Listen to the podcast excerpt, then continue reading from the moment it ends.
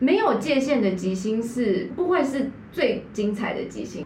我觉得你这句话很有哲理耶，就是呃，真正的自由不是毫无界限的，自由其实是来自限制。嗯，对，我我觉得这很有意思是，呃，但就是不不是只有在艺术里面嘛，对不对？就是呃，当如果我们纯粹就是在在讲自自由这件事情好了，就是我们好渴望从规范中嗯，冲出来，冲出来。就是你是念古典的，我以前是念呃剧场的，就是就你是有本的开始。有本的，然后呃你的角色是什么，你就是要进入角色。嗯嗯嗯，然后那时候会好渴望去逃离这种东西，就是我为什么一定要被这东西框架？嗯嗯，可是如果完全没有界限的那个那个，就是我要呈现啊，那是什么？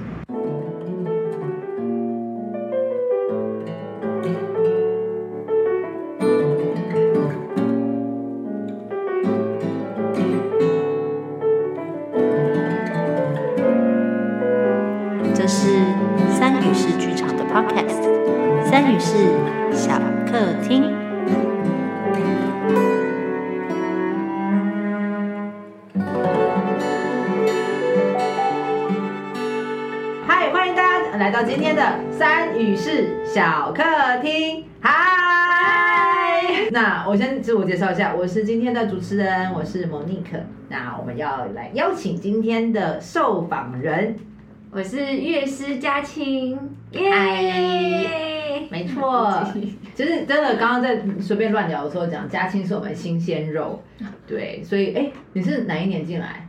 哎，去年算是去年吧。哦，去年在疫情间的时候，对对对，疫情前，疫情前应该是刚好。哦，你有你第一次的演出其实是跟那时候国瑞接了一个好像是学校的案子，然后做做上瘾有关对对对对对对对，那是淡淡江大学，在前一次那个成年礼是是吗？啊，也是对对对对对哦所以是去年的成年礼对，成年礼跟那个上瘾是很近的。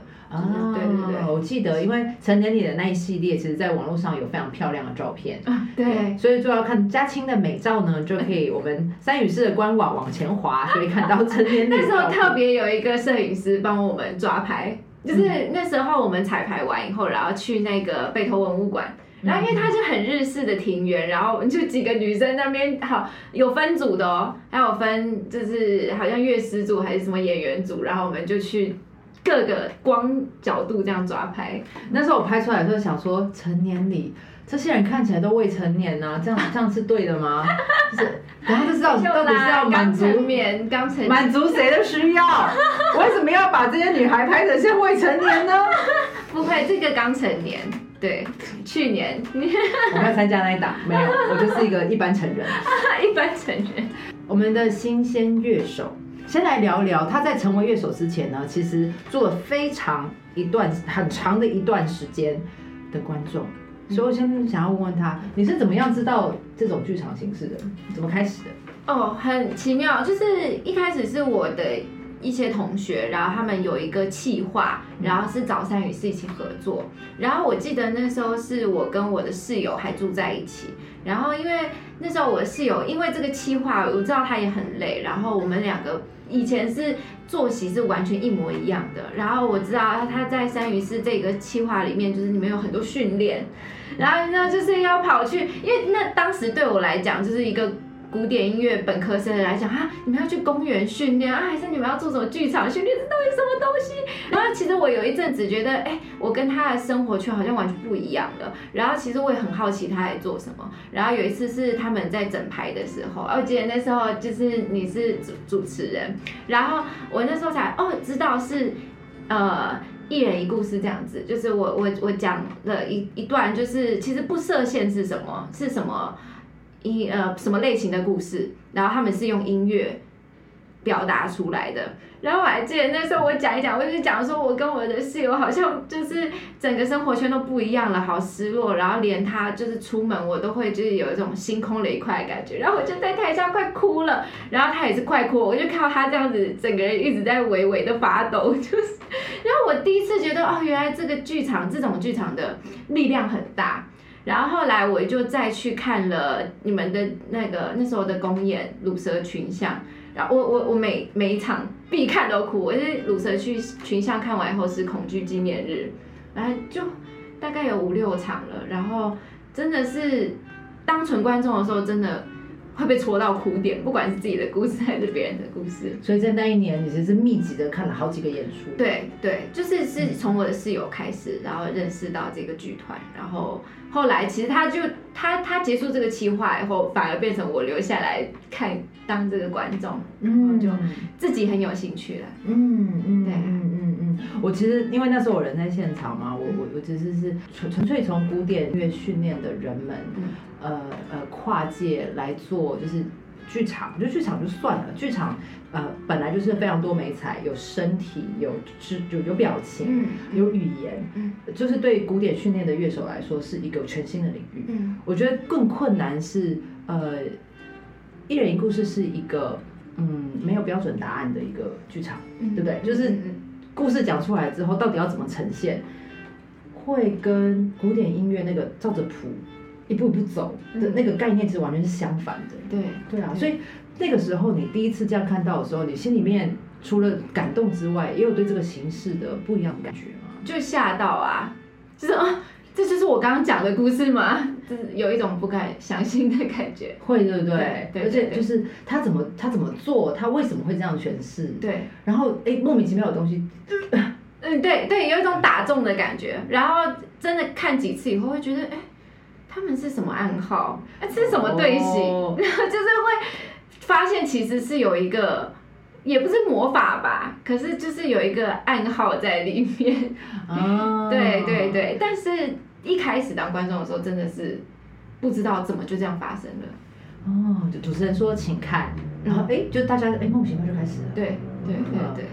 所以 playback 吸引你是因为这个魔法，对对，嗯那你你接下来就开始自己真的走进来做这件事情吗？嗯，对，因为我觉得就是会有一种你知道看到魔术，然后想要解密的那种感觉，原来是这样的心情。有一点，因为我就会觉得哈，为什么要这样站？为什么要有先一个人走出来？那为什么这个时候这个故事大家都不讲话？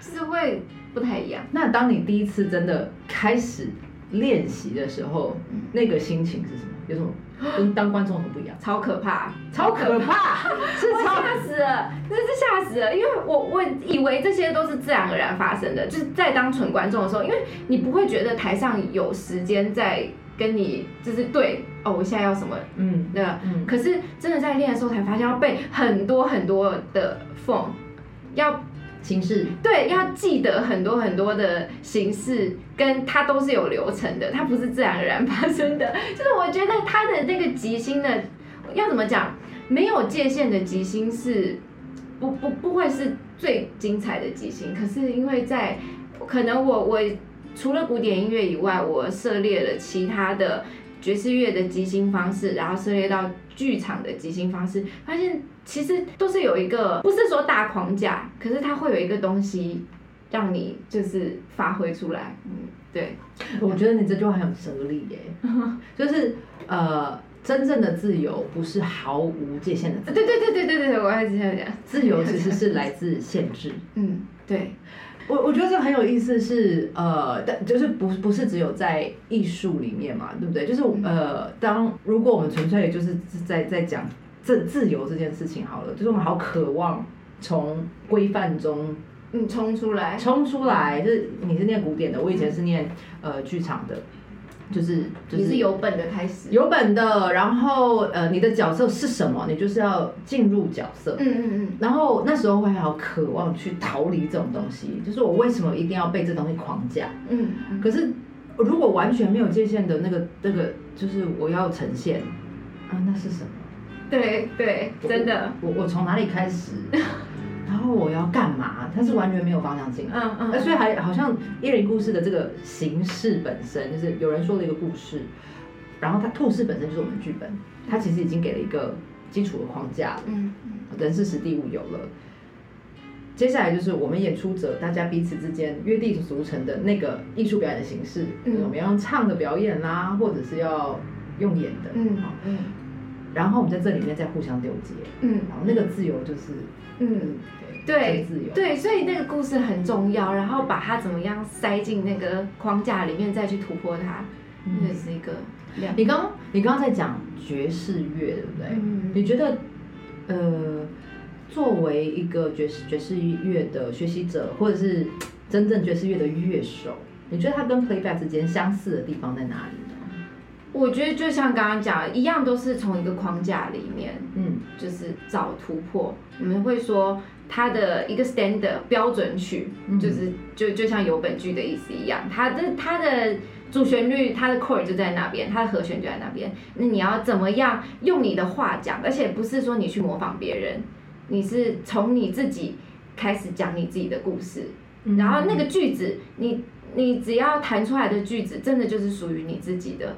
不管你今天是戏剧，戏剧是可以用讲的讲出来你的心声，在就是在打 stand 的时候，或自己创作曲子的时候，真的就是用音乐讲自己的故事。我们今天就没有没有让你带乐器，真的太可惜了。我们应该现场让他走一段，对不对？嗯对对对，好，这有机会，有机会。有机有机会应该来看现场看他演出。嗯，对，嘉欣的爵士乐真的非常有意思，就是呃，对，是，对对，我觉得对 play playbacker 来说，就是呃，我我听过一个老师，其实应该说他是 playback 创始人，叫 Joe Salas，然后那时候他其实有来也是有邀请啊、来台湾做一些分享，然后他我我有印象他讲过一句话，就是呃，其实。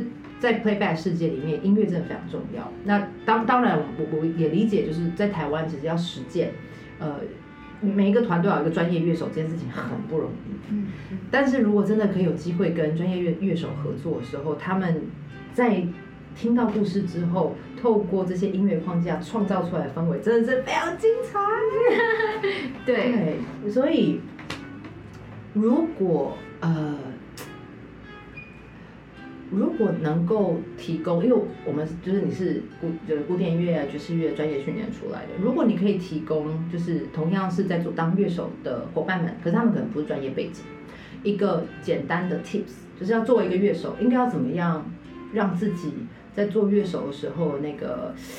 呃 Sense sense 或者是诠释的方式更进一步，你会有什么样的建议啊？在 playback 的对，在 playback 我觉得首先自己听的音乐类型要够多，就是哇，对，我觉得就是什么都去听，然后你不管是听 K-pop 也可以啊，你喜欢听呃世界音乐也可以，世界音乐又分很多种，芭蕾、Latin 就是这一种 Afro，就是非洲音乐都可以听，然后你听的时候要有一个带入自己的故事，我觉得不太一样的就是我在 playback 里面，就是我在跟大家一起练习的时候，我听到很多故事，是我可以马上转过来说，哎、这是一个适合什么风格的音乐。天哪！我觉得是这样子哎，就是就就是很像我们古典音乐里面讲的标题音乐一样。什么意思？就是标题音乐，比如说这一首曲子就叫幻想曲，为什么？就是它它的架构就真的很自由，然后想的旋律非常无边无际。嗯，然后如果这一首曲子它的标题就叫浮士德，那那那够够具象了吧？嗯嗯就是哦我就知道他就是在讲什么故事这样子，罗密欧与朱丽叶》哦，就是你一定知道，嗯他是在讲这个故事，嗯在讲爱情故事。对，所以我觉得，呃，在 playback 里面，如果你是一个，嗯，要怎么讲，想要开始当乐手的话，先听音乐，我觉得音乐听得够多，然后在 playback 里面的故事听得够多，那两个东西自然就 mix 在一起了。原来是这样，就有一种在出牌的感觉。对对对对对对，我手上有好多对牌出牌，然后就哎，对对对对对，我觉得音乐是这样子一一一副牌，然后故事是这样子一副牌，然后就是有一点像那个游戏嘛，这样子翻牌，然后再盖起来。嗯哼，然后你你就是你这样翻牌翻牌翻牌记完以后，OK，全部盖起来，然后你听到这个人讲故事，你就会想到，哎，这个就是芭蕾风格，这样翻开来，这样之类的，嗯嗯嗯。哎、我觉得这个真的是蛮有意思。当然，我觉得这困难的地方就会是，如果不是专业乐手，就是我即便听了很多很多的音乐，但我没有办法表达，怎么办？嗯，我觉得，嗯，不能表达嘛。我觉得不会诶，就是你要先听自己的声音，然后你把心里，我我我觉得很重要一件事，你唱得出来你就弹得出来，真的，我觉得。所以就算就算它非常简单，对，就算它非常简单，你心里想到什么旋律你就唱出来，用你的乐器唱出来。然后如果你是演员，你就用你的歌声唱出来。你知道吗？这让我想到我们上次呃呃有有机会可以跟跟一群哥哥姐姐们一起玩，然后是一人一故事协会的大会，然后那时候有有一位就是上台，然后做乐手伙伴这样，然后他呃因为我们的乐器都是非常非常简单，那大家当然也都不是专业乐手。所以他用用铁琴，然后先做了一个叮叮叮这样的东西，之后呢，开始用儿歌来带入。哦，我忘记歌是什么了，但假设啦，假设是好一朵美丽的茉莉花，就小调嘛，对，就马上就会创造出一种氛围。对对，然后就在那个当下，真的就会演员都还在准备要开始的状态，然后我们就会全部人瞬时间看着乐手，说哇。这个故事从这里开始，这个氛围真的好棒。对，就是会立马沉浸进去，好强。嗯，所以要作为一个好乐手，有时候不只是，当然技术上能够提升，真的是这是很棒的一件事情。如果不行，好像就是从，这也没关系。对，就是日常的素材。而且说真的，那你就当个 DJ，你的电脑里有很多的素材，你有一个开心的、痛苦的，呃，每一个音档。你就是想到什么，你把它叫出来，你整个人就会沉浸在里面。我觉得也是一个很好方法。佳琪不是就有很多那个。音乐资料库啊，我们的团的另外一位资深资深乐手，从创团开始就是乐手的。对对，他其实原本他心理师嘛，他是自己喜欢弹弹唱唱，所以被招来当乐手。嗯嗯。所以技术上他可能就没有办法跟你们这种练二三十年的，有三十年吗？呃，没有没有啊，十年十年，少来 十年讲出来，对啊，七岁开始练，对不对？哈哈。跟你讲话了，是 没有啦，你也是啦，你也是。好，他呢，呃，在准备音乐的时候，就是除了吉他是他比较熟悉的乐器，那为了要服务整整个整个流程，不是只有哦用吉他一种，他对就准备了那个有 iPad iPad 的盘，对对对，那个那个盘叫做什么啊？反正就是一个软体，然后可以把很多很多不同的音效放进去里面，所以在演出的时候，他就可以创他私心啊，想要做成有点像电影配乐这样。啊啊啊！就是就是故事，然后访完了，主持人说请看，他就可以先放个车声，嗯，啊，叭叭叭叭叭。对对，环境音很重要，超级重要。我第一次看鲁蛇的时候，我记得佳琪就是乐师，我觉得哇，好奇妙哦。就是他什么音都不用弹，他先把他 iPad 按下去，然后就是什么车水马龙的声音就出来，然后就天哪，就是那个场景你根本不用灯转换，你演员都还不用亮相，然后那个情境就已经带入大马路上了。是，嗯啊。佳琪最近又跑去上即兴剧，又不来排练，回来，很想他，你知道吗？真的是，你是大前辈，大大大前辈。好，我要问你下一个问题。那呃，刚在聊，就是其实从古典走到现在在做 playback，古典的那个就是呃。训练的过程中，我我相信啊，因为我自己小时候也学过钢琴，就是我都自己有经验过，就是你弹弹弹弹弹，然后你可能节奏错了，你可能就是按按错音，同时按双键，然后就会被打手手。对，就是这个这个训练的历程，然后现在走到这边，你觉得过去有哪一些呃辛苦的地方？然后呃，但有哪一些是成为现在的养分？嗯，我觉得好哇，那还蛮多的，还蛮多的，因为是两个大项，两个大。我们先聊聊那个辛苦的部分啊。对，作为一个专业乐手，这个训练的过程到底是一个什么样的状态？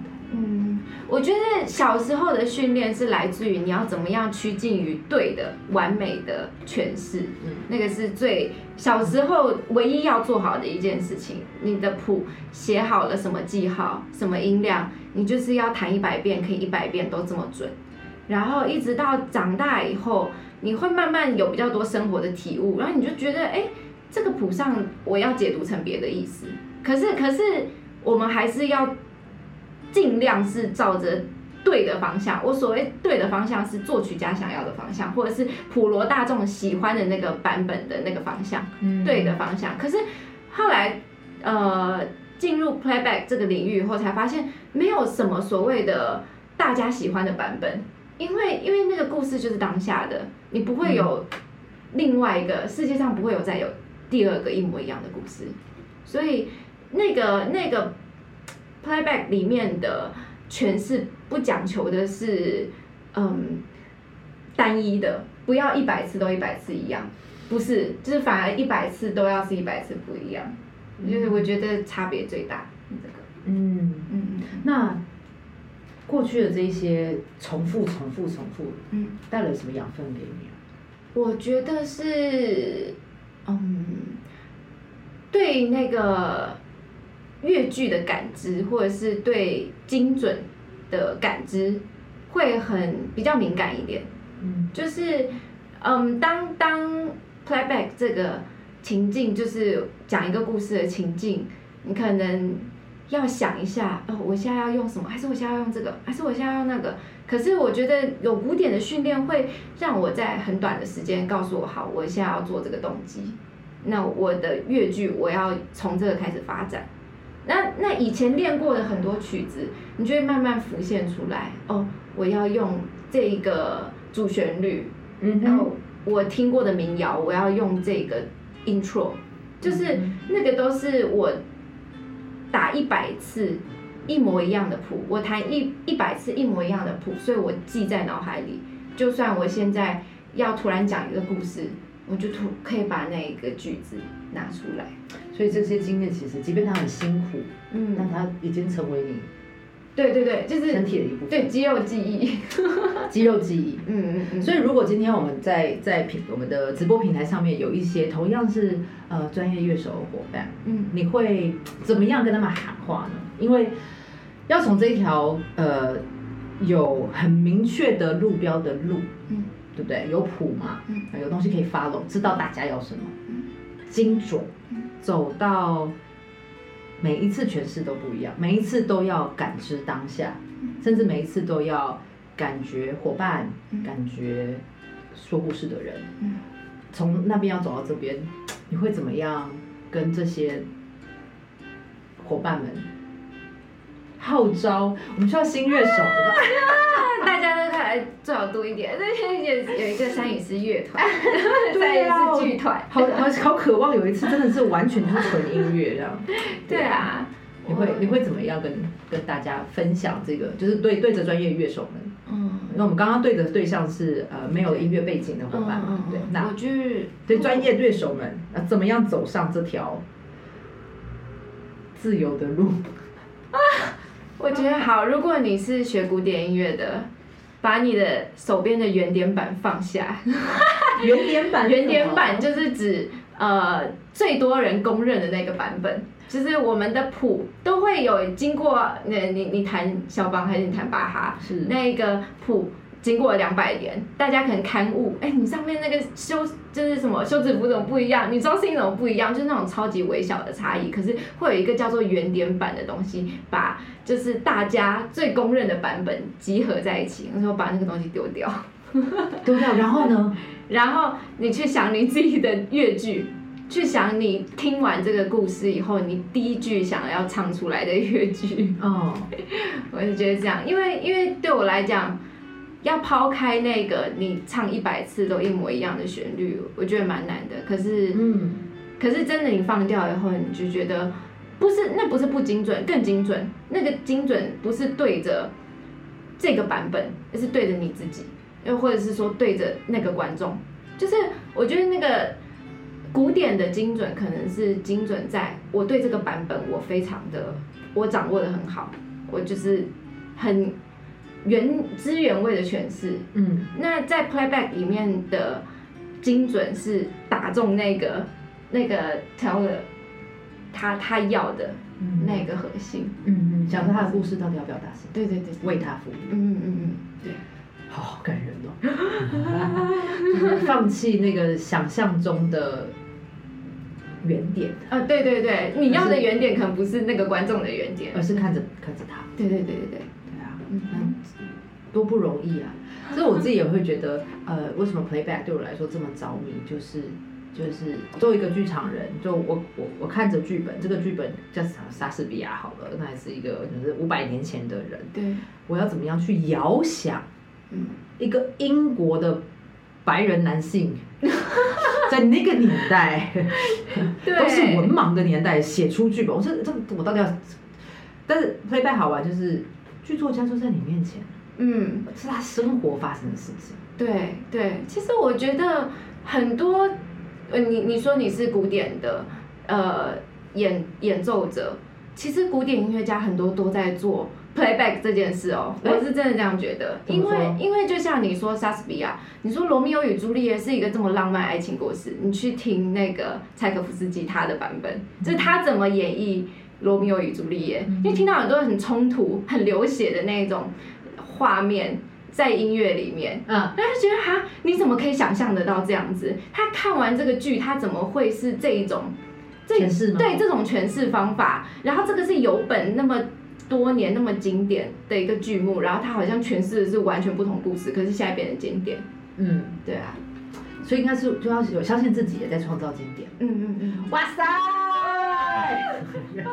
感觉哦这个直播真的是讲一讲，在自爽。不会啊，你看大家都很认真在看，我看到我弟，Hello，嗨，弟弟。那个那个做很可爱表情的是弟弟吗？对对，哦，原来是这样。好啦，好哇，时间过很快，我还有还有十分钟而已。所以，呃，其实我我不确定现场的观众有多少人是真的看过 playback，也真的真的就是呃有有参与过这样的演出。我我还是稍稍说明一下，playback 这场演出呢，它其实是呃。演出形式由台上有一个主持人跟台下的观众互动，然后邀请台下的观众分享他们当下的心情，或者是想到的一些故事，到台上来跟呃就是观众们还有我们台上的创作者一起分享。创作者听完了，包括我们的演员跟乐师，会把这个听到的故事转译成一个作品，然后回送给说故事的人。嗯所以呃名字叫做 playback，把 play 就是 back 对 feedback 给你 feedback 对对对。对，所以每一个故事其实都都是在一个当下很很珍贵的一个时刻啦，就是这个观众有勇气，真的被什么东西牵动了、勾引了，走上舞台公开的分享，其实都真的是充满勇气的一件事情。嗯，所以乐手在这一个形式里面非常非常重要，因为很多时候故事听完，主持人会说，请看。乐手就是负责那个第一个为这整个画布上染色的人。嗯。所以，假设我们听到了一个呃很哀伤的故事，也许你通常用什么乐器呢？哀伤的故事，我会想要从环境音开始，哦，对，嗯，看他是在讲家里的故事，还是讲一个在荒郊野外的故事。对，是，嗯，对，所以乐手对你来说，在我刚刚就是解释完整个演出的形式之后，你觉得乐手在呃 playback 这样子的形式里头，他扮演着什么样子的功能？我觉得，嗯，乐手像忍者一样，要科普一下吗？忍者，什么是忍者？忍者，嘿，这个吗？你科普一下啦，你是专业的哎，就是对我来讲，不要，我要你讲你的版本。我我觉得我会乱讲。没关系啊，你今今天是你的场哎、你讲的都是对的。你真的讲讲讲跟我想象完全不一样，我就在讲我的哦，好好好好，你可以随时刊物这样子，原点版在这里，并没有这种东西。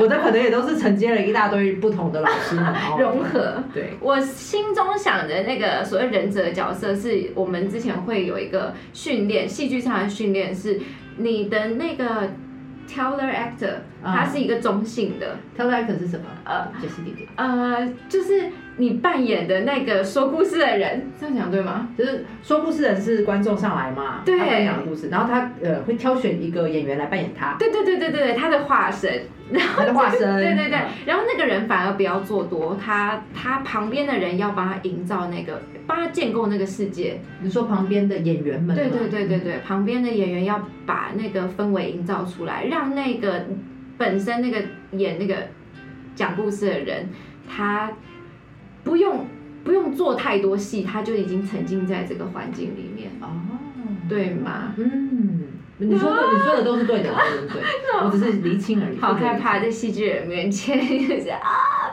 不要乱讲。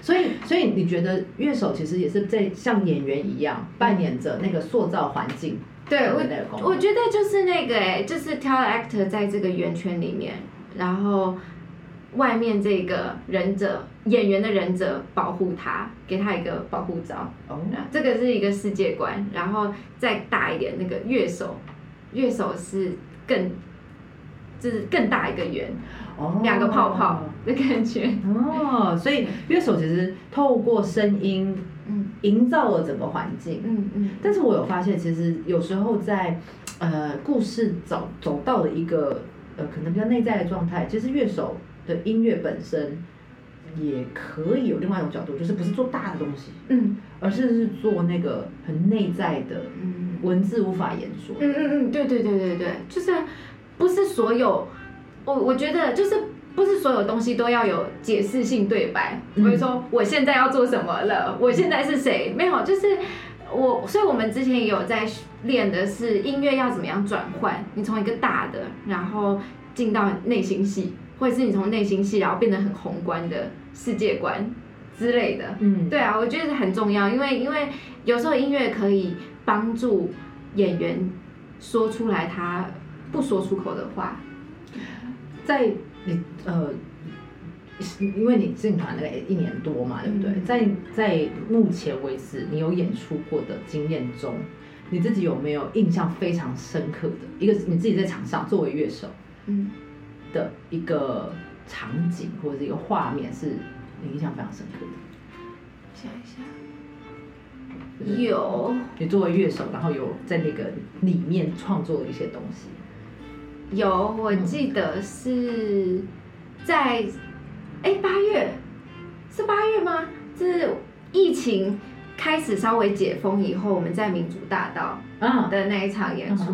然后因为那个时候都还是那个叫什么，呃，戴口罩。防疫，对对对，防对对对对对，所以那个感觉跟以前是太不一样了，嗯。跟就是一般观众见面的那种感觉是太不一样，因为大家戴着口罩，有时候你也很难看说真的，对，好困难哦，那个那个演。你连你连找观众，你要点那个观众，你都要想一下，哎，他的表情是什么，或者是 而且主持人通通常主持人会稍微靠近观众一点点，因为毕竟是有在一个对话、在聊天的状态。我们那一次那个演出舞台 超级远，而且是高台，就是讲座的那一种。对，而且通常都会有一个说故事人的椅子，让那个主持人可以这样子亲密的聊一下。对对，可是那一次就变得要你知道递麦克风那种的，，对，所以我觉得那个距离感真的好不一样。然后那一次就讲了很多很有距离感的故事，嗯对啊，我想一下有什么那一场好多很深刻的。哦，我我想到有一个观众他讲说，呃，地球暖化这件事情，嗯因为他可能就是觉得。哎，每天都待在家，可能以前疫情的时候没有那么有感觉，然后现在在家工作，好像什么冷气都开整天，然后觉得为什么要这样子？为什么我我跟我生活一起生活的人生活习惯差那么多？嗯然后好像就变成说，从一个很小的东西开始，因为疫情放大好几百倍的感觉。然后我记得那个时候我我的音乐那时候还有一个吉他手、大提琴手，然后我们三个人，然后先做了一个环境的那个铺陈，嗯就是你会听到很多车水马龙的声音，然后你会听到那种呃大提琴模仿那种嗯。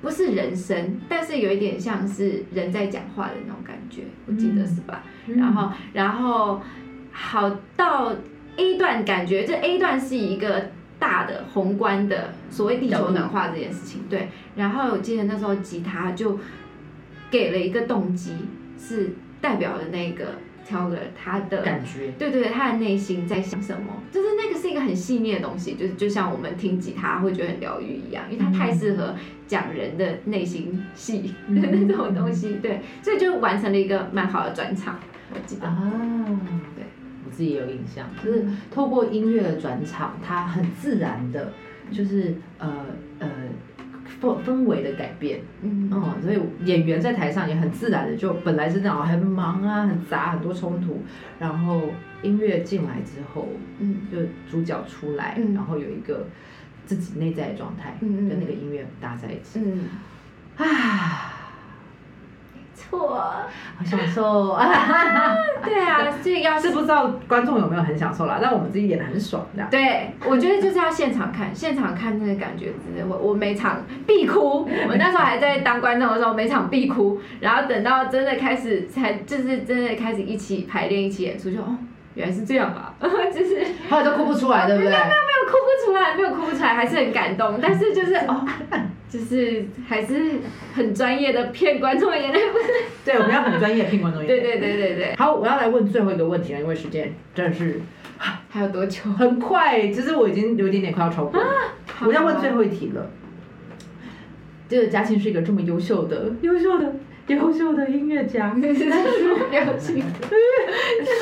但我觉得做做做剧团，因为我们就不是一个就，然后做剧团真的要大家要靠剧团完全维生是不可能嘛，对不对？所以当然我会有两个问题想问你，一个就会是如果真的继续做 playback，你会想要学什么？然后未来会想要做什么样的事情？嗯当然，另外一个未来就是啊，你人生规划你的未来是什么呢？啊，太远了。我们先聊 playback 那部分就好了。Playback，好好。哎，问题是？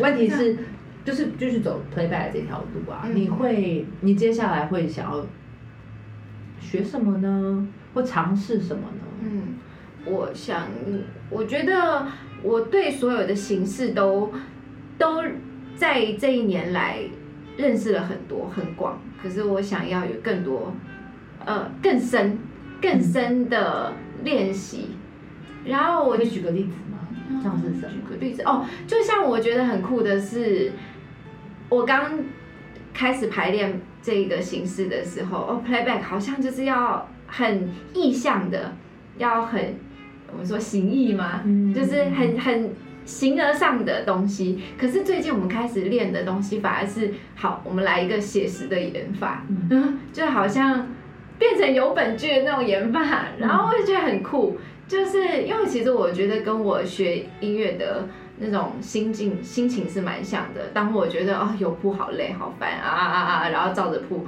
弹了一百遍，好我不要有谱了，然后把谱丢在一边。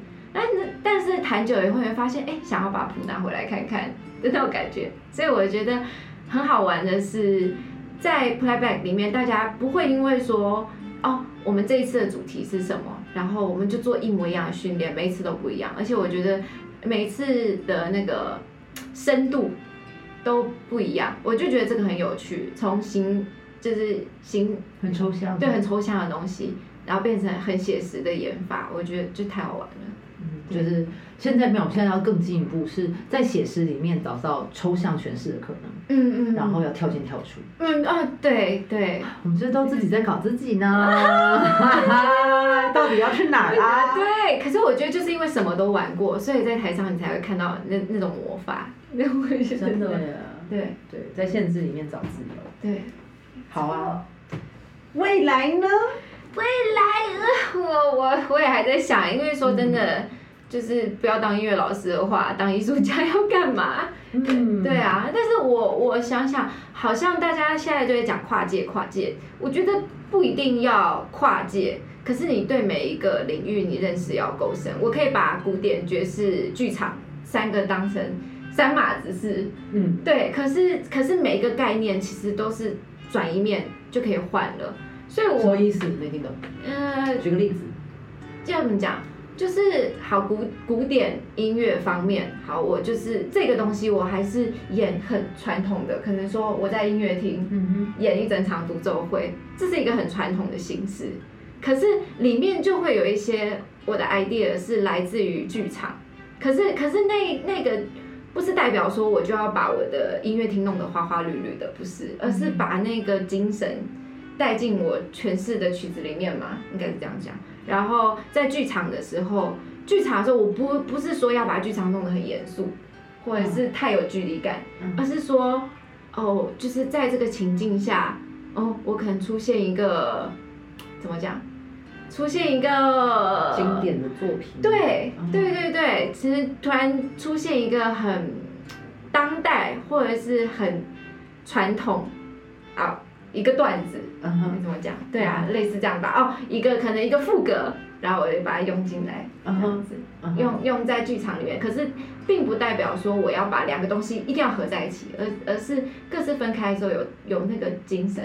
哦，原来是这样。对，好有趣哦。我想要的是可以一直转换那个身份吧，希望。嗯嗯嗯，而且在不同的领域里面，其实学到的某个程度是，好像是生命哲学，其实就是有一点不一样，嗯对不对？有关于呃反复的那个毅力，跟那个对于精准、对完美的追求，嗯，跟呃对于自由留留在当生命力下，生命力，看见彼此，听见彼此，它好像不是只能是对抗的，嗯，它有它是有可能可以并行的。对，